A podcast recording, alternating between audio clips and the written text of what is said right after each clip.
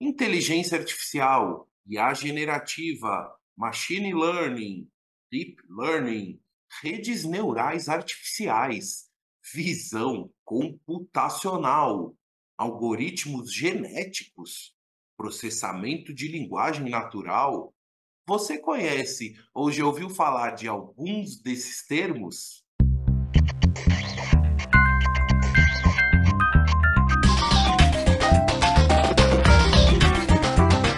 Direto da redação, você ouve agora o podcast Outra Visão. Apresentação: Paulo Cunha. Seja muito bem-vinda, muito bem-vindo ao episódio 135 do podcast Outra Visão com Tiago Oliveira. Eu sou Paulo Cunha, o Paulão, produtor e apresentador do podcast Outra Visão e falo da redação da Outra Visão Comunicação em Belo Horizonte. É inegável que a inteligência artificial ou a IA está em constante evolução e cada vez mais presente em nosso dia a dia. Seja na assistente virtual do smartphone, nas operações financeiras ou no registro biométrico de acesso, entre tantas outras aplicações. Agora, imagine aplicar as tecnologias existentes e criar um agente virtual conectado por inteligência artificial para realizar cobranças de débitos. É, essa foi a ideia do Tiago Oliveira, fundador e CEO da Monest, empresa de recuperação de crédito de ativos, ou como ele mesmo explica, uma tech provider de cobranças. Durante a nossa conversa, o Tiago relembrou sua trajetória e paixão pela área de tecnologia, falou das primeiras startups que criou antes de fundar a Monest e contou a ideia de criar uma agente virtual, a MIA, para realizar o trabalho de cobrança e negociações de dívidas. Nesta entrevista, ele também explica o conceito de inteligência artificial com exemplos bem interessantes. Fala sobre algoritmos, machine learning e processamento de linguagem natural. E como não poderia deixar de ser, deu uma verdadeira aula sobre o atual mercado de recuperação de créditos e as perspectivas de futuro deste setor. Ah, e como sempre, não posso deixar de convidar você para prestigiar o canal Outra Visão aqui no YouTube, deixar o seu like, curtir e compartilhar este e outros episódios. Também fica o convite para você visitar o site, o nosso site www.podcastoutravisão.com e também nos acompanhar no Spotify e no Instagram. É muito fácil nos achar nas redes sociais. Na pesquisa é só digitar Outra Visão. Também quero agradecer os mais de mil inscritos que conquistamos no canal no YouTube. Muito obrigado a todos que prestigiam este canal e já estamos contabilizando aqui para chegar aos 2 mil inscritos em breve. Então, fica o meu convite para você prestigiar o episódio 135 do podcast Outra Visão com Tiago Oliveira e saber, aprender e conhecer mais sobre tecnologia, inteligência artificial e também sobre o mercado de recuperação de créditos. Divirta-se! Tchau! Alô, Tiago Oliveira! Tudo bem com você, Tiago? Tudo certo com você, cara? Tudo muito bem. Tiago, seja muito bem-vindo ao podcast Outra Visão. É com muita alegria que eu te recebo aqui para a gente bater um papo bem descontraído sobre o universo da inteligência artificial, sobre o setor financeiro, startups. Tiago, para começar, primeiro também quero agradecer muito uh, por você aceitar o convite e por prestigiar este podcast. Tiago, para começar, eu gostaria de saber de qual cidade você está falando. Fala, cara. Primeiro agradecer. Acho que está muito legal estar aqui, poder conversar com você. Eu estou falando de Curitiba. Curitiba, Paraná. Você é natural aí de Curitiba? Cara, eu nasci em Campo Grande, Mato Grosso do Sul, mas desde muito cedo eu vim para cá, então assim, então, tem um coração dividido, porque eu gosto de lá muito, já voltei algumas vezes, mas é, sou curitibano. Na prática, sou curitibano. Ah, legal. Conheço tanto Curitiba quanto Campo Grande, são cidades incríveis. Então, é um é natural de Campo Grande, mas já há muitos anos vive aí na bela cidade, cidade de Curitiba. Tiago, é, antes de eu começar a te perguntar so- especificamente sobre inteligência artificial, sobre é, o setor financeiro, que você hoje é CEO da Monest, empresa que você fundou, queria que você me contasse um pouco sobre a sua formação e sobre a sua veia empreendedora, que eu sei que você já fundou outras é, startups, teve a Hotel Já e a Davai. Queria que você me contasse um pouco sobre essas experiências nessas startups e me contar um pouco dessa vivência no mundo corporativo antes de fundar a Monest. Legal, cara. Eu brinco que a minha história da Monest, elas se completam, assim, porque ela tem um começo e aí é, é quase o caso de romance que as, desde crianças os dois se gostam, se encontram, depois se separam e lá para frente eles voltam a, a, viver junto novamente, né? É, cara, eu comecei a, a, a, trabalhar muito cedo, né? Com 14 anos eu comecei a trabalhar, eu trabalhava no escritório de cobrança meu pai tinha um escritório de cobrança. Eu sempre brinco que eu trabalhava não porque eu gostava, porque, nossa, ele é legal, ele trabalhava com 14 anos. Não, é porque basicamente eu, eu era. Não parava quieto na escola, tomava advertência todos os dias. E aí meus pais me mandavam trabalhar com eles para ver se eu tomava algum rumo na vida, né? E aí, assim, foi, foi, muito legal porque lá eu trabalhei desde, eu brinco, pé boy, ficava carregando processos do, do escritório por fora, mas trabalhei no call center, trabalhei no administrativo, depois eu fui para o jurídico, e aí foi chegando a época da faculdade, eu estava no jurídico, e ao mesmo tempo eu fazia um tecnólogo no terceiro ano de informática, né? Então eu fiz o meu primeiro, segundo, terceirão é, um tecnólogo em informática. E aí eu comecei a, o que, eu vou fazer na faculdade, o que eu vou fazer? Meu pai sempre falava, vocês não sabem o que vocês vão fazer, vocês vão fazer direito, que é o que tem o escritório aqui, então se você não souber o que você vai fazer, você faz direito. Que alguma coisa você tem aqui. É, mas eu gostava de fato da área, porque eu trabalhava lá dentro no jurídico, e eu gostava, porque era bastante coisa operacional, a gente fazia cobrança para o. E aí eu comecei a estudar direito, fiz um ano e meio de direito, que na verdade não foi muito direito, porque eu descobri que eu não gostava. É, resolvi largar tudo, larguei direito e fui para a área de sistemas de informação. E aí, quando fui para a área de sistemas de informação, foi quando eu me achei de verdade no que eu gostava, na área de tecnologia. Saí da, do, da empresa dos meus pais, da área de cobrança, fui para o mercado de tecnologia e aí eu tive uma crescente muito legal dentro do mercado de tecnologia. É, um dos primeiros empregos eu trabalhei na Wise, na, no Omets Group, que era a franqueadora da WhatsApp.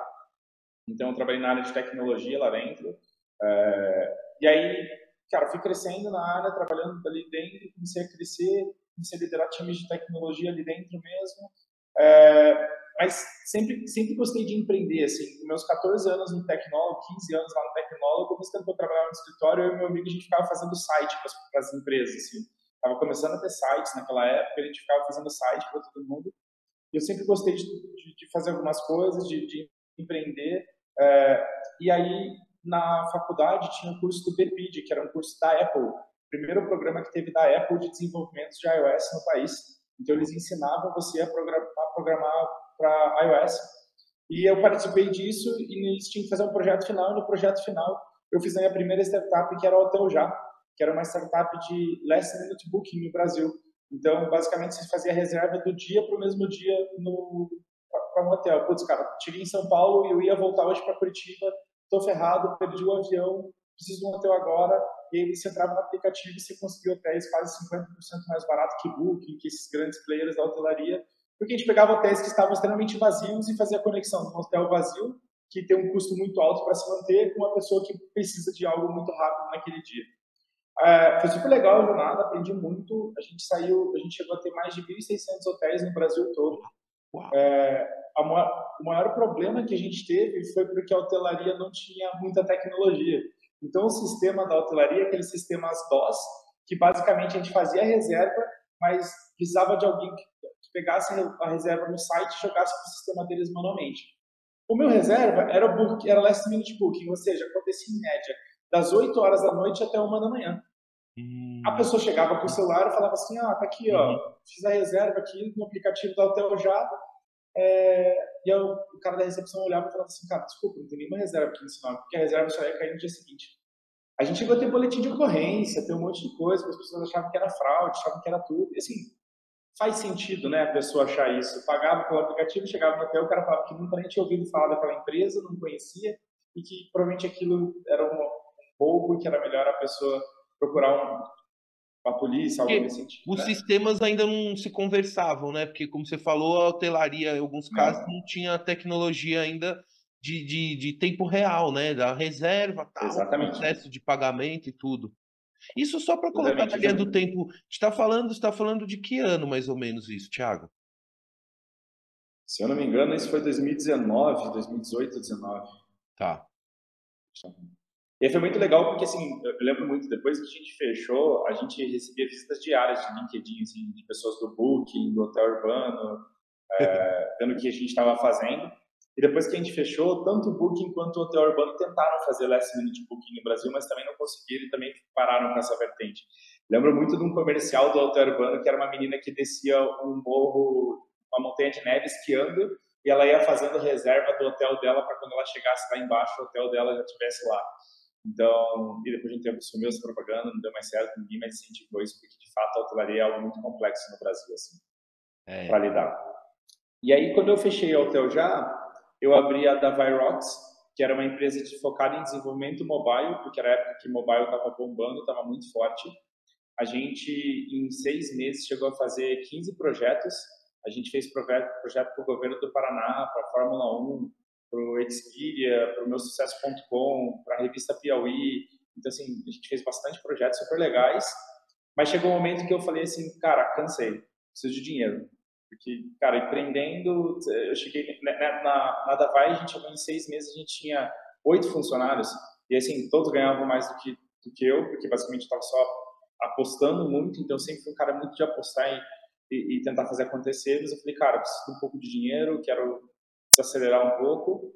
Foi quando eu voltei para o mercado, é, eu entrei numa empresa de service design chamada Hero 99, e aí basicamente nessa empresa, quando eu entrei eles eram oito pessoas, e eu assumi toda a parte de tecnologia e gestão de projetos. Quando eu saí de lá, a gente era mais de 70.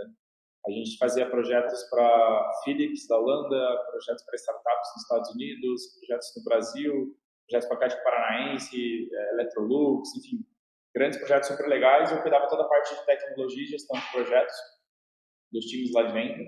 É, mas chegou um momento que eu comecei a me coçar de volta, né? E aí eu comecei a me coçar, e aí eu fiz um nano degree na Audacity Machine Learning, é, e aí, quando eu fiz esse nano degree, eu comecei a pensar de falar, poxa, é, precisava fazer um projeto final. O meu pai ainda tinha empresa de cobrança, mas não era mais, era uma empresa muito pequena. Uhum. Era uma empresa que tinha, sei lá, seus 5, 8 funcionários. É, e, aí, e eu falei, cara, vou criar um algoritmo para prever a probabilidade de alguém pagar uma dívida ou não. E aí, quando a gente tentou fazer esse algoritmo, no ambiente de teste ele ia super bem. Mas quando a gente levou para a vida real, ele, o resultado dele era quase zero. Por quê? O algoritmo só olhava dados financeiros. Ah, então você tem, você tem bastante desconto, a chance de você pagar é baixa. Você não tem, a chance de você pagar, você tem bastante desconto, a chance é alta. Não tem, a chance é baixa. E era isso que o algoritmo entendia. Mas assim, do outro lado, é um ser humano que tem N problemas, N coisas, e a primeira coisa para você ter uma negociação de uma dívida é a intenção das pessoas em negociar. E a gente ficou pensando, cara, como é que eu coloco, como é que eu descubro a intenção de alguém? E aí a gente falou, poxa, vamos começar a metrificar se a pessoa abre e-mail, se ela não abre, se ela entra no portal de autonegociação, se ela fala com o operador, com o negociador, se ela não fala. Vamos começar a metrificar esses tipos de coisa. Só que quando a gente foi olhar no mercado, não existia solução que juntasse todos os dados. O mercado de cobrança é um mercado onde você tem muito dado, mas pouca informação, porque é um mercado muito baseado em pessoas volumetria de ligações e é isso. Não é um mercado de tecnologia, é um mercado de pessoas, basicamente. E aí a gente falou, cara, então vamos construir tudo por conta nossa. E aí foi quando a gente começou a construir a Monist, e aí que eu brinco, que meu mundo, o mundo de tecnologia da Monist e o meu se uniram novamente, e aí a gente seguiu na área de cobrança. Agora, depois entrando mais a fundo, a gente conta um pouco mais do que a gente está fazendo. Mas a minha jornada é muito essa, né? Eu saio lá de cobrança vou para a tecnologia, vou para um mundo totalmente fora, faço um monte de coisa diferente e. E, e, e retorna com a sua. Volta para a cobrança. é, com a sua, já com agora com conhecimento na área de tecnologia, aplicando no, em cobrança, que é o, o know-how do, do seu pai, da sua família, que já tinha empresa e você já tinha uma certa vivência e aí a, é, é, entendeu uma, enxergou também uma oportunidade. Antes da gente entrar específico aí sobre a Modesty, falar mais um pouquinho, queria que você contasse um pouquinho aqui para nossa audiência sobre é, esse universo da inteligência artificial. Você falou uma palavra importante, machine learning, né? Que é o grande, que é o grande, é, uma ferramenta importante aí nesse processo da inteligência artificial. É, queria que você explicasse para mim e compartilhasse aqui com a audiência um pouco sobre o que é inteligência artificial, quais as aplicações possíveis e em qual momento nós estamos da evolução das inteligências artificiais, né? Porque a gente fala no singular, mas na verdade são várias inteligências possíveis e disponíveis, né? E que elas vão se multiplicar, né, ao longo dos, do, do, do tempo aí. O que, que você pode assim é, contextualizar explicar um pouquinho assim, até conceitualmente, sobre inteligência artificial? Legal. É, a primeira coisa que eu sempre falo é que agora a gente teve um hype muito grande sobre inteligência artificial de modo geral, né? E muita gente mistura IA generativa com inteligência artificial. O que é IA generativa? Chat GPT, Bard, entre outros que a gente tem agora, mas inteligência artificial é algo que já existe há muito tempo, né? É algo que é, Sim, são anos e anos de pesquisa que, se a gente for por um lado bem leigo, nada mais é do que estatística e probabilidade das coisas acontecerem. Então, é como você cria fórmulas para conseguir determinar padrões de processos acontecerem. Então, por exemplo, o exemplo que eu criei de uma, uma, uma IA baseada em machine learning para prever a probabilidade de alguém pagar uma dívida ou não. O que, que essa IA vai fazer? Olhar todos os parâmetros que a gente tenha, vamos pensar, é, eu preciso pagar uma dívida de 10 mil. Aí ela vai olhar e vamos supor que eu tenho uma, um valor que é o salário.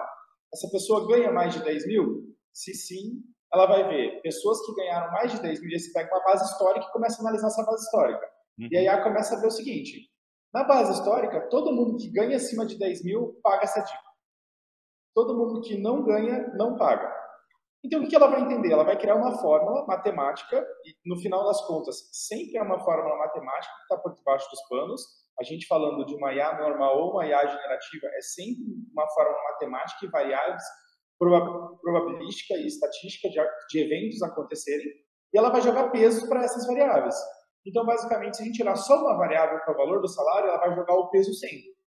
Ou seja, se isso for positivo, a chance de pagar é alta. Se isso for negativo, a chance de pagar é baixa. A complexidade começa a ser quando você traz vários eventos para dentro disso e várias variáveis para dentro disso. Ah, mas ele, ele tem um salário de 10 mil? Tá bom, mas quanto que ele gasta por mês? Ele recebe 10 mil todo mês? Não recebe? As contas são fixas? Não são fixas? Tem carro? Não tem carro? Tem aluguel? Tem filho? E aí que começa a morar toda a complexidade do negócio. Porque o algoritmo nada mais é uma estatística, uma probabilidade para tentar prever a vida real. E a gente sabe o quanto é difícil prever a vida real. Então, assim, traduzindo bem simples de uma moda dizer, é isso. É a gente criar funções matemáticas que preveem, baseado no histórico, a probabilidade de um evento acontecer. Ah, muito interessante, muito bem explicado. E, Tiago, é, você é, alimenta é, com dados a, a, a, máquina, né? o seu algoritmo, né? Porque também o volume de dados hoje disponíveis sobre uma pessoa, um CPF ou o que for, é gigantesco, né? Como você falou, são muitas variáveis que dentro de um único registro, assim. E até é, cruzar esse monte de dados é quase que ficou humanamente impossível também em alguns momentos, né? Olhar um por um e ou então vai te demandar um tempo tão grande que você vai, enfim, não vai ser é contraprodutivo, né? É, como é que entra isso, esse processo do machine, machine learning, né? Nessa história de você alimentar a base de dados, de você é, construir o seu algoritmo. É esse o caminho? A machine learning é onde é o caminho de entrada da, do conhecimento da inteligência artificial. Tô, tô lendo certo ou não? Legal. É, é esse caminho. Machine learning é uma das técnicas que a gente tem dentro da IA. Você pode falar sobre deep learning, sobre, enfim, N processos metodologias que você existe dentro de, de IA, mas machine learning é uma delas. Mas grande parte se consiste nisso, de você sempre atribuir dados para que a IA vá, auto, vai se se autoavaliando e aprendendo cada vez mais sobre o estado. Então você pode tanto trabalhar uma sequência simples, que é você entrega uma base para a IA e diz para ela quem deu certo ou quem não deu certo, e ela vai analisar e criar uma, um cálculo de estatística disso. E aí você tem aprendizagem por reforço, que é basicamente ela dá o resultado, então você fez essa primeira parte. A segunda parte é ela começa a prever os resultados. E conforme ela vai prevendo, você vai dizendo para ela se aquele resultado está certo ou não. Então, toda vez que você clica no joinha, ah, essa, essa dica foi útil para você, você clica no joinha ou no negativo, provavelmente o que você está fazendo, você está treinando uma IA para debaixo dos panos. Você está fazendo um, uma aprendizagem por reforço. Um dos maiores aprendizagens por reforço que a gente tem e que todo mundo não gosta, porque sempre acha um saco, é quando a gente clica, você é um robô. Aquele processo de você é um robô e você tem que achar as cinco imagens que são de uma bicicleta, nada mais é você estar treinando o algoritmo do Google. Ele já treinou, já te entregou, mas aquilo é inputs para você retreinar o algoritmo dele e ele continuar evoluindo dentro do algoritmo. Porque basicamente ele pega uma base de ser humano gigante, coloca ela para testar e para validar se o algoritmo dele está dando feedbacks positivos ou não dentro daquilo. Contanto que por muito tempo, se a gente foi ver, ele ainda reforçava isso com números de casa. Ah, qual que é o número é. dessa casa? E aí você digitava. Então ele já tinha uma probabilidade, mas você estava fazendo reforço daquilo, você continua fazendo reforço desses algoritmos para ele.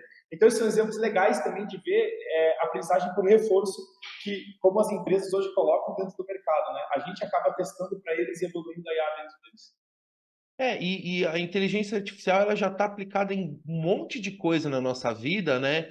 No nosso dia a dia, nossa rotina, que muitas vezes a gente é, ainda como é, leigo, né, ou como usuário comum, assim, a gente não percebeu ainda que um, uma, uma digital, né, na, numa catraca já é uma inteligência artificial, né, é, específica e treinada só para saber que o dedo de quem é aquilo, né, naquela base de dados. Uhum. Então, assim, é muito interessante. Tiago, é, sobre, específico sobre o mercado de empresas de recuperação de ativos, né? Que é conhecido uhum. as empresas de cobrança, né? Que é a, a Monest é uma empresa de cobrança. Você que falou um pouquinho sobre o mercado atual das empresas de cobrança, mas o que, que você pode contar um pouquinho assim sobre como é que é hoje o cenário das empresas e a ideia de fundar a Monest você contou, mas se você puder é, reforçar um pouquinho. Legal. É, a Monist, eu brinco que ela é o exemplo claro, claro porque startups crescem e conseguem fazer a disrupção no mercado inteiro. O mercado de cobrança é um mercado que de 20, 30 anos, que cresceu muito com o volume que foi cedido crédito no, no, no país. Então, antes tinha lá uma quantidade de inadimplentes baixa, porque grande parte da população era desbancarizada, então não tinha acesso a crédito direito. Quanto mais cresceu a bancarização, mais cresce a oferta de crédito, mais cresce a inadimplência dentro do país. Hoje a gente estava batendo 79 milhões de inadimplentes dentro do país. E aí, quando a gente olha esses números, a gente vê que um mercado que cresceu muito pautado no quê? É, o mercado de cobrança cresceu, pensa que você tinha seu escritório de você tinha escritório, normalmente era um escritório de advocacias, que faziam os processos jurídicos de recuperação de crédito é, principalmente falando de automóvel e de imóvel, que eram os principais motores de crédito que a gente tinha no país há 40, 30 anos atrás. É, então, era um escritório de advocacias que, conforme foi crescendo, o banco começou a falar, cara, não posso esperar a justiça se mover para conseguir recuperar o meu dinheiro. Então, o que eu vou fazer? Eu vou olhar para você e vou esperar que você é, também cobre de forma amigável o que a gente falou, que é a ligação. Poxa, temos uma condição para resolver? Não temos? Temos uma condição? Não temos? E isso foi crescendo tão grande volume que o que o mercado foi começando a cobrar? Eficiência. Só que quando a gente fala de eficiência em volumetria, é, é muito complexo. Porque o que aconteceu? As pessoas colocaram cada vez mais pessoas, discadores, e cada vez mais pessoas. Ah, o resultado está ruim, coloca mais pessoas para cobrar. O resultado está ruim, coloca mais pessoas para cobrar. Uhum. Isso foi crescendo, crescendo, crescendo. É, e hoje a gente tem um mercado que atua de uma certa forma é, quando a gente olha para esse mercado, a gente fala, nossa, é uma forma muito eficiente, é uma, é uma forma que a gente consegue ser eficiente na cobrança. Não quer dizer eficiência na operação, mas eficiente na cobrança. E aí chegou a IA generativa, a gente implementou a IA generativa, a gente falou, poxa, vamos ver qual vai ser o resultado disso. a gente tem entregue resultados onde a gente tem conseguido fazer mil por cento a mais de acordo do que, do que operações tradicionais. E aí, por que isso? Porque isso está muito pautado na eficiência. Então, eu pego um canal de WhatsApp, vamos trazer um exemplo, um canal de WhatsApp, que eu mando uma mensagem cobrando você no WhatsApp, você responde. E aí você demora sete minutos para ser respondido de volta, você já desistiu. Fala, Pô, você está me cobrando, eu ainda tenho que ficar esperando no celular você responder. É. Só que imagina do outro lado tem uma pessoa que está conversando com 20 outras pessoas no WhatsApp. Então você não consegue cobrar do humano qualidade quando ele é cobrado por performance e quantidade de atendimento. E quando vem a IA que consegue responder uma pessoa em 20 segundos, com a qualidade dentro de uma operação humana, a gente mostra o quanto ineficiente a gente é em atender bem os clientes. Não é nem sobre fazer cobrança, é sobre atender bem os clientes. E não é culpa do ser humano que está atendido, está sendo atendido, é culpa de um mercado todo, porque é, o credor lá na ponta foi batendo na pressão para as empresas de cobrança diminuírem as comissões, as empresas de cobrança foram diminuindo comissão. Não, porque eu estou te dando muito dinheiro, cara, você consegue sobreviver com menos. E aí começou essa guerra.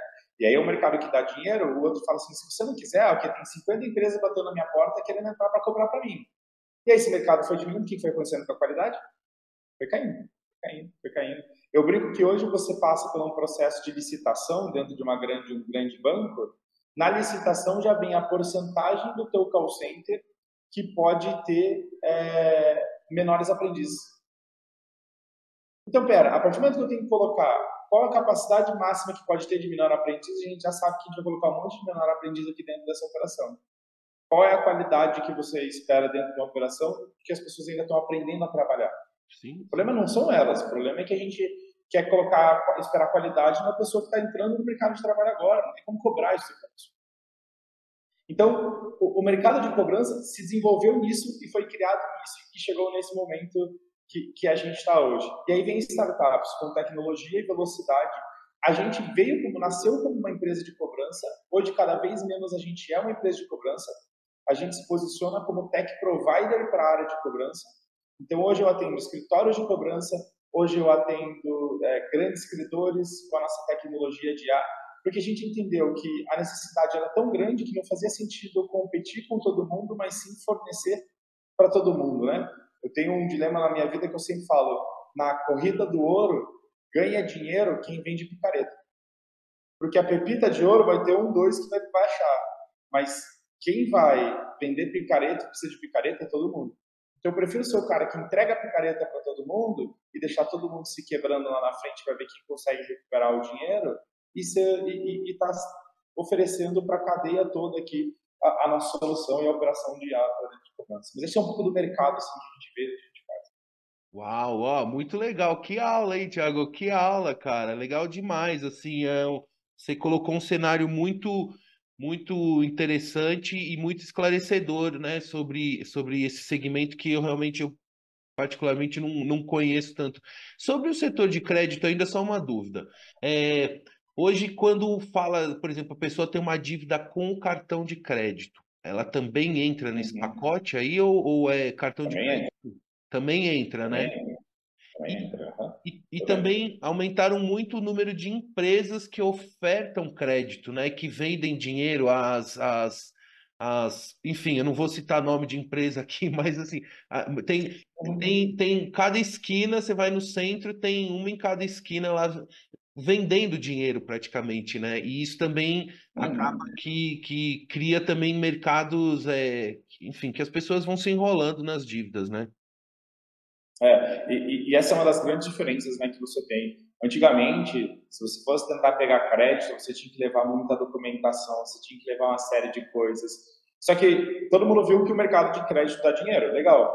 Então, tem empresas que estão dispostas a correr menos risco, empresas que estão dispostas a correr mais risco. Você tinha há cinco anos, seis anos atrás, 50%, 40% da população brasileira bancarizada. Então, agora esse número já cresceu muito com a entrada de novos players. Então, se você bancariza mais a população, elas têm mais acesso a crédito, mais gente para ofertar crédito.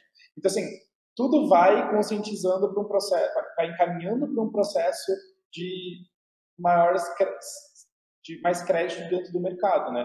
E aí também entram várias outras discussões de qual é a capacidade e educação financeira que a população brasileira tem para essa facilidade de crédito toda que a gente oferta. Exatamente. E aí também vem toda a consequência da taxa de juros e quer dizer, o custo do dinheiro vai aumentando porque a, o, o, pagamento de, dessa, desses empréstimos eles são difíceis, então ele vai custando cada vez mais caro, né? É um pouco é uma mistura de tecnologia com economia, com, com, cobrança, né?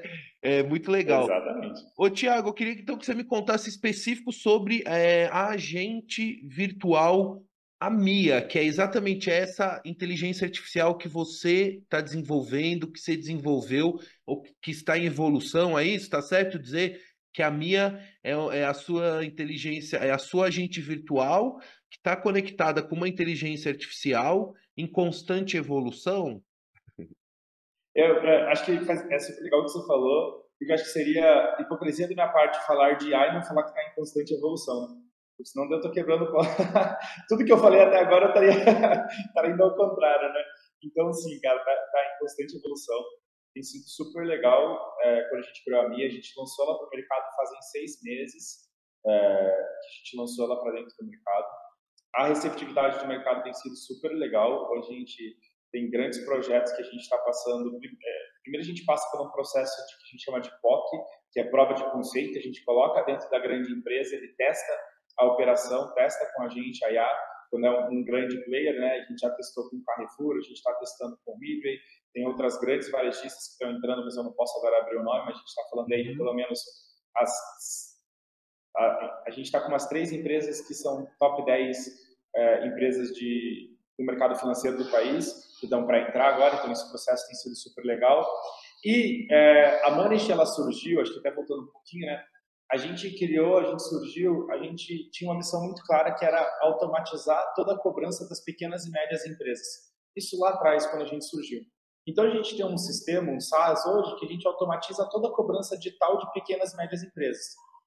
E aí quando a gente a gente ia fazer a cobrança por WhatsApp, quando saiu a, o ChatGPT a versão 4.0, a gente viu, poxa, cara, a gente tem uma capacidade grande agora aqui, dá para integrar. A gente integrou dentro da nossa solução do WhatsApp e começamos a testar, falando, poxa, cara, tem jogo, tem algo super legal para a gente fazer aqui. E, fomos, testamos e validamos, cara, realmente tem algo super legal. É, recentemente a gente terminou a POC do Carrefour e aí foi isso que eu comentei para você. A gente teve algumas faixas de atraso de carteiras que a gente comparou com as assessorias que prestam serviço para o Carrefour. A gente chegou a gerar 2 mil por cento a mais de acordo a gente entregou um ROI para o Carrefour de 100% a mais do que escritórios de cobrança para ele em termos de recuperação. E o legal de tudo isso é porque, ao mesmo tempo que eu estou entregando isso para grande, a grande empresa, a gente entrega para a pequena e para a média. Então, hoje eu tenho mais de 80 empresas utilizando a IA para fazer cobrança de 500, 1.000, 5 mil devedores, 200 devedores. Tem gente com 75 devedores usando a nossa IA para fazer cobrança. E como é que ela funciona esse processo, né? Basicamente, a gente faz, a gente automatiza toda a tua regra de cobrança. Então, ela faz, faz disparos de e-mail, SMS, ou só o disparo de WhatsApp. A partir do momento que o cliente responde no WhatsApp, a própria IA entra em contato e começa a conversar com esse cliente e vai negociando com ele. Como a gente já tem todos os seus devedores cadastrados da ferramenta, as suas campanhas de negociação, seus juros e multas atualizados, a IA já tem acesso a toda a informação em tempo real. Então, ela faz a negociação conforme está configurado dentro do sistema usando toda a política. E quando gera um acordo, ela já, faz, já gera o um acordo dentro do sistema, pega o boleto já envia o boleto para o cliente dentro dessa proposta. Então, tem sido super legal isso, esse processo todo. É um processo que hoje a gente cobra, é, tem as negociações, eu vou dizer para você que 99% das pessoas não sabem que estão conversando com uma IA, elas conversam como se estivessem conversando com um humano. Isso é super legal, porque a, gente teve um caso aqui dentro que a pessoa falou assim, poxa, faleceu minha mãe, eu não estou conseguindo pagar, tá difícil. E a IA falou, meus pêsames, é, imagina que é uma situação muito difícil para você e que isso realmente impacta na sua situação financeira. Eu consigo fazer essas condições para você, assim, assim, assado. E a empresa que estava testando com a gente, é, ela falou assim, cara, a gente ficou tão impressionado com a resposta da IA que eu voltei para o meu call center e eu busquei todos os casos onde a gente teve falecimento e comecei a olhar os históricos de conversa. Nenhum dos casos alguém tinha falado meus pêsames para o cliente. Só a IA que foi falar meus pêsames para o cliente sobre a situação que ela estava passando. Então, ela consegue gerar uma empatia dentro desse processo, que assim, a gente que já está vendo isso todos os dias, a gente já faz aqui mais de 10 mil, 15 mil conversas por dia com a IA, a gente olha, olha ela e fala assim, tem conversas que a gente olha a gente, a gente fica de boca aberta falando assim, cara, como é que ela respondeu isso? É, é, absurdo, assim. A pessoa manda uma florzinha no WhatsApp, ela responde também com uma florzinha a, a próxima mensagem. Então, são coisas assim que, que você olha que você fica muito incrédulo, mas o funcionamento dela é essa, ela de fato faz toda a negociação via WhatsApp, desde o começo até o final, automatizando toda a esteira. Eu queria te perguntar sobre assim a barreira da, de idade das pessoas que conversam com a inteligência artificial, né? Alguém co receber uma cobrança, uma geração um pouco mais velha, na faixa dos 70 anos, como meus pais, por exemplo, se recebessem uma abordagem por WhatsApp para uma situação dessa, eu não sei, não sei qual seria o comportamento deles e a reação. É, existe uma, se já tem uma, um, um, estudo ou uma vivência sobre é, faixa etária que melhor, vamos dizer, negocia com a inteligência e que conversa com a inteligência artificial, claro, específico na área de cobrança? Legal. É, dessa pergunta eu perguntaria de volta para você assim, teus pais conversam, vou pegar o exemplo que você deu dos teus pais. Teus pais conversam com outras pessoas no WhatsApp hoje? Conversam, conversam, mas pouco, né? Mas conversam, sim. É. Usam a, a, ferramenta, mas é, é, o, que eu, o que eu quero mostrar, é o que eu quero dizer, assim, e perguntar é, é assim, se há uma barreira ainda numa geração que tem uma dificuldade em tecnologia, em é, negociar com, com, uma, um, uma, com uma inteligência artificial, mesmo sem saber que é, né? É, então, a gente não tem visto nenhum tipo de barreira nesse sentido. A barreira é o WhatsApp. Se a pessoa usa o WhatsApp, ela, vai, ela, ela consegue Entendi. negociar. A, a, gente tem casos aqui que a pessoa mandou áudio falando assim: vou só mandar áudio porque as teclas são muito pequenas para mim e eu não consigo encaixar, é, enxergar direito. E era uma senhora. Hum. E aí a, entende o áudio, é, entende o áudio e responde para essa cliente de forma que ela conseguia conversar e negociar com a com a IA tranquilamente no WhatsApp, mesmo não conseguindo escrever direito dentro do WhatsApp.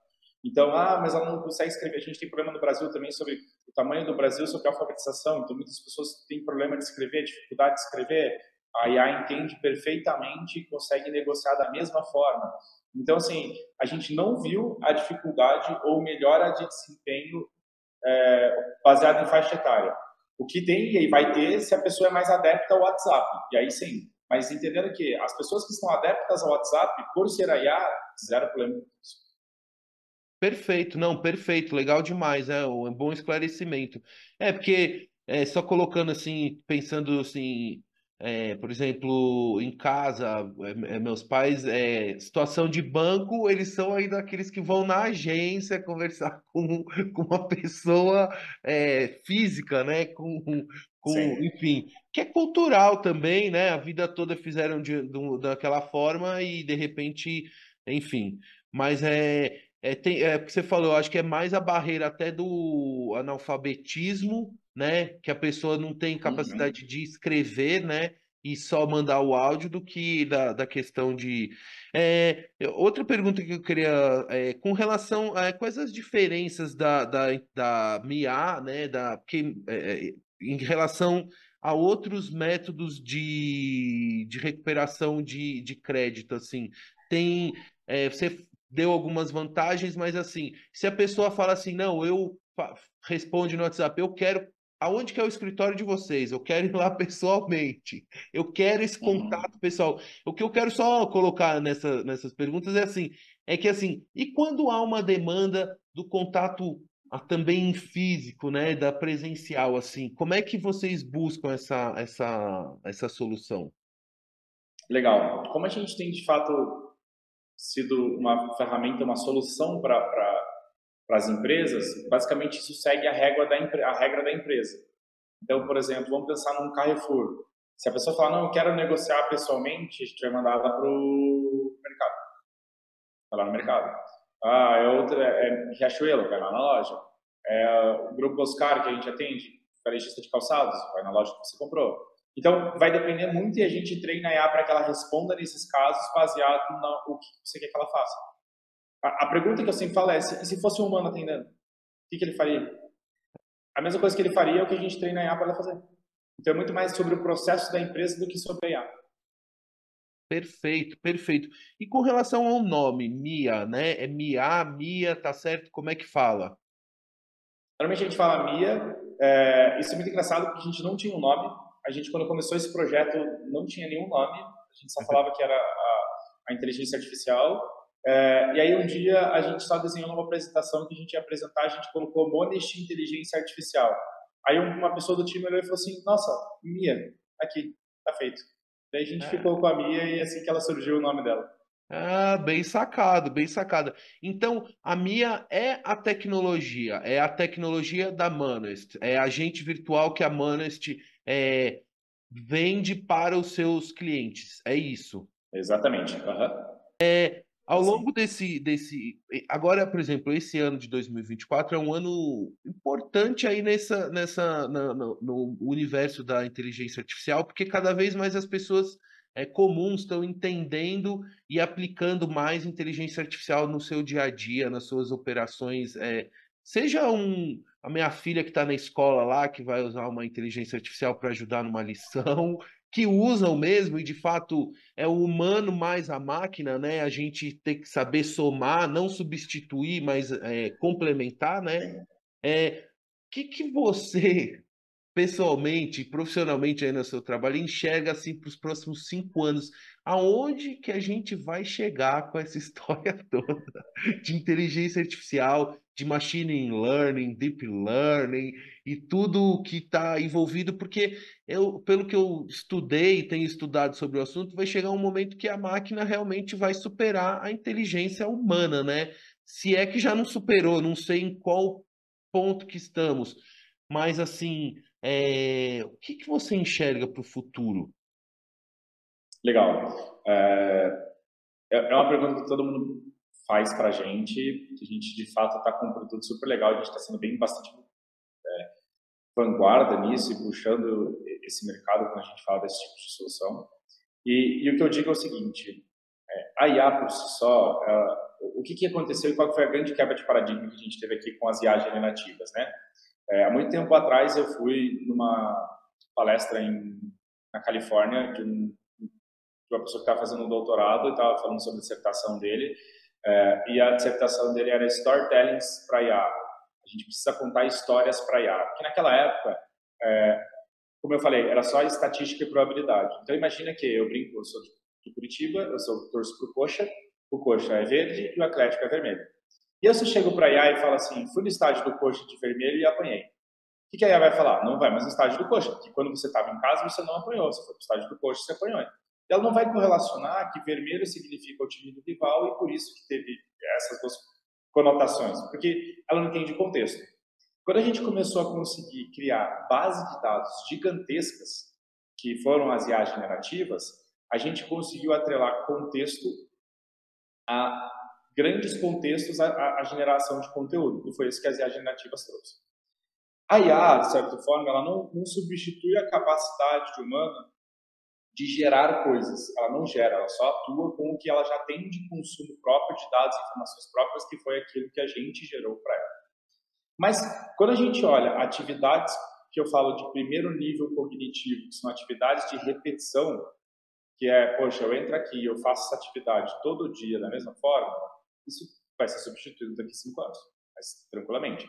Mas a pergunta que eu sempre faço é o seguinte: a gente realmente quer que as pessoas fiquem trabalhando onde elas entram no trabalho, fiquem, fiquem repetindo as coisas que elas fazem todos os dias.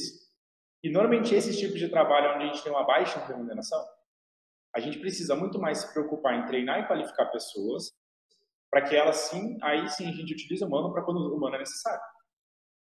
Então, é, a, gente vai ter uma certa linha de substituída dentro do processo, porque as IAs generativas trouxeram, trouxeram essa capacidade da gente ter uma análise cognitiva que as IAs antigamente não tinham.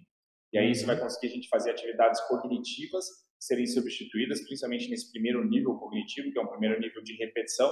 Se a tua tarefa é sempre a mesma todos os dias, de certa forma a IA tem capacidade para executar isso. Então, é, e, e, assim, não é algo alarmista, não gosto de ser essa pessoa, mas é algo que provavelmente vai acontecer. A gente tem que entender isso do mercado. É, mas tá, o que, que eu faço? É a gente buscar capacitação e evolução para conseguir entender muito para onde isso vai. A gente olha algumas referências dentro desse mercado, como por exemplo o Elon Musk, ele cita em alguns discursos dele de que uma hora que não vai alguns anos para frente a gente não vai ter trabalhos para todo mundo, o mundo vai pensar, vai precisar pensar numa renda universal. Mas ele levanta até outro ponto muito interessante que é o problema não é o dinheiro, o problema é qual será o objetivo da humanidade. Porque hoje você levanta, você acorda, você precisa trabalhar para gerar receita, para pagar teu almoço, para pagar tua janta, para sobreviver e conquistar os teus sonhos. A partir do momento que você não precisa mais trabalhar para conquistar alguma coisa, porque você tem uma, uma, renda passiva gerada pelo mundo, seja lá quem for, uhum. qual é o objetivo nosso? Para o que vai acontecer? Então, assim, eu vejo sim, é, a gente vai ter muita discussão ainda. Eu vejo daqui a algum tempo é, o mundo brincando a IA não deixando ser implementada, porque a gente não vai estar pronto para implementar e o tamanho do problema vai ser muito maior. Então, eu vejo muitos países bloqueando a evolução da IA. Então, vamos pensar no momento que a IA substitui todos os. Uh, vamos pensar qualquer exemplo aqui, vamos pensar todos os contadores. Exemplo qualquer. É, verdade. O quanto isso afeta é muito grande. A gente não vai conseguir se preparar na velocidade que a tecnologia vai evoluir. E aí eu entendo muito que vai ter um momento que a gente vai levantar a mãozinha e vai falar assim, pessoal, chega, segura um pouco. Se a gente pensar alguns anos atrás, já teve, um ano atrás, teve alguns é, estudiosos, empresários, pesquisadores que fizeram uma carta para a gente, pedindo para que as empresas parassem o desenvolvimento da IA porque o mundo não estava pronto. Porque é esse o problema, né? E sem falar do problema, assim, isso a gente está falando do problema bom ainda, conseguir otimizar operações. E, e pro lado ruim? Para que, que vai ser usado a IA para o lado ruim? Eu brinco assim, se hoje a gente tem pessoas de muitos golpes sendo aplicados, de pessoas falando, ah, eu estou aqui com teu filho, é, e com uma voz de choro, imagina se ela mandar uma foto que realmente foi editada pela IA do seu filho, imagina com uma voz que realmente foi a do seu filho. Então, assim, isso. a gente vai ter, vai passar por grandes transformações, vai ser uma grande, a, a gente está vendo a ponta do iceberg, a gente ainda, a, muitas das pessoas ainda não entenderam o tamanho do colapso que isso vai ser, é, e, e, não existe, é, na minha visão, uma resposta certa de como isso vai se comportar. Existem muitas crenças. A minha é que, em algum momento, a gente vai paralisar, os governos vão paralisar esse, esse é, a IA, você vai ser bloqueado. Então, por exemplo, a Monish, em algum tempo, pode ser que, a Monish, o local de serviço de IA, pode ser que as pessoas falem assim, você não pode mais ter, você só pode atender X% da capacidade desse mercado a outra precisa ter é, pessoas humanas operando. É, porque senão a gente não vai conseguir evoluir e se preparar na capacidade da tecnologia que ela vai evoluir. Legal demais. E, Thiago, já fica o compromisso aqui. Então, daqui uns cinco anos, a gente vai fazer uma nova entrevista aqui no podcast Outra Visão. Eu vou te receber para a gente fazer um balanço aí do, do, do, do que aconteceu. Do, do que, que aconteceu que realmente, é, você tem razão, é um debate que não, não tem uma resposta certa, ninguém sabe exatamente o caminho, é tudo muito novo e muito grande, né? Assim, as, a proporção das coisas são muito, é, são enormes, né? Só para fechar, específico no setor financeiro, como é que você imagina essa evolução? Porque assim, hoje o setor financeiro é tudo digital, né? Então é o cartão digital, é o token, é o celular com, com enfim, com várias ferramentas que, que facilitam o acesso ao crédito, ao dinheiro, mas ao mesmo tempo, se você não paga, você vai ser cobrado com a mesma facilidade, com a mesma tecnologia, até muitas vezes, que você conseguiu obter aquele crédito, né?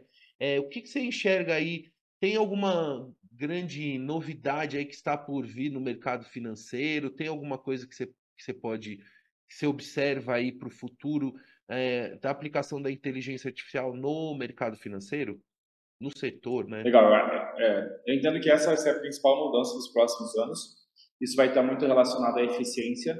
A gente vai ceder crédito mais eficiente, vai cobrar crédito de forma mais eficiente. É, ah, mas os devedores muita gente que deve falar, ah, mas esses caras só estão pensando em cobrar, cobrar. Não. A gente viu, por exemplo, com a IA, a diferença é que muitas pessoas queriam pagar, mas não conseguiam pela quantidade e volumetria de pessoas querendo ser, atendidas, de atendimento. Então, às vezes, a pessoa queria responder, mas não respondia, e aí a, a, empresa só respondia cinco horas depois, e aí você já esqueceu, já está fazendo outras coisas, aí você vai ver, aí gerou mais juros porque você está na correria do dia a dia. Então, a gente viu que, porque uma coisa que acontece é, independente da tecnologia, você não gera mais dinheiro no mercado. Por exemplo, falando de cobrança. As pessoas pagam porque ela tem dinheiro. Se ela não tem dinheiro, ela não paga. Ninguém deve porque quer. Quem deve porque quer não é devedor, é fraudador, é diferente. A gente tem que tra tratar na área de fraude. As pessoas devem não porque querem, porque querem, porque não querem, porque não tem condição. Quem deve porque quer, ninguém gosta de ficar devendo. Então, quando a gente olha e entende isso, se eu chego e aumento mil por cento de quantidade de taxas de acordo, foi porque eu gerei mais dinheiro no mercado ou porque meu processo era ineficiente as pessoas queriam negociar se não tinham como. Então, os próximos passos, tanto no mercado financeiro, mas de modo geral, para mim, que a IA vai entregar é sobre eficiência. A gente tem muita verdades que a gente acredita hoje que vão ser quebradas é, pelos processos da IA, porque a gente ainda não entendeu a nossa capacidade de execução e como a gente executa, porque a gente criou verdades de um mercado, seja ele qual for, por 20, 30 anos, que aquilo era o melhor que podia ser feito, e a vem quebrando, vai, vai quebrar esses paradigmas cada vez mais. Ah, legal, legal demais. Tiago, eu vou caminhando aqui para o final, primeiro agradecendo você muito pela atenção, uh, pelo carinho também, por esclarecer muito sobre um assunto tão importante e dar uma verdadeira aula aqui sobre o setor financeiro, setor de cobranças, inteligência artificial. Foi muito legal. Também quero agradecer a todos que acompanharam até aqui esse episódio, a toda a família do Tiago, aos pais, né, que fundaram a empresa lá há tantos anos, que inspiraram também o Tiago, né, começou a trabalhar tão cedo. Agradecer a todos que acompanharam até aqui essa entrevista. E para fechar, Tiago, eu gostaria que você deixasse um recado, uma mensagem final para nossa audiência. Legal, cara. Eu acho que desses 17 anos que eu empreendo aqui, é, o que eu mais aprendi é que eu vim da tecnologia sempre fui muito acelerado, então eu sempre quis fazer tudo muito rápido e sempre achava que a recompensa ia ser muito rápida.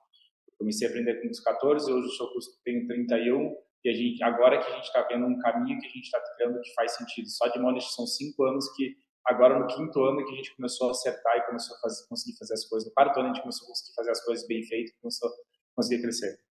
Não é sobre a velocidade que você vai, mas sim sobre a consistência. É, é sempre isso. Seja consistente, vá no seu tempo, mas consistência é muito mais importante do que a velocidade dentro do longo prazo. Muito obrigado, Thiago! Valeu, pessoal. Obrigadão. Até.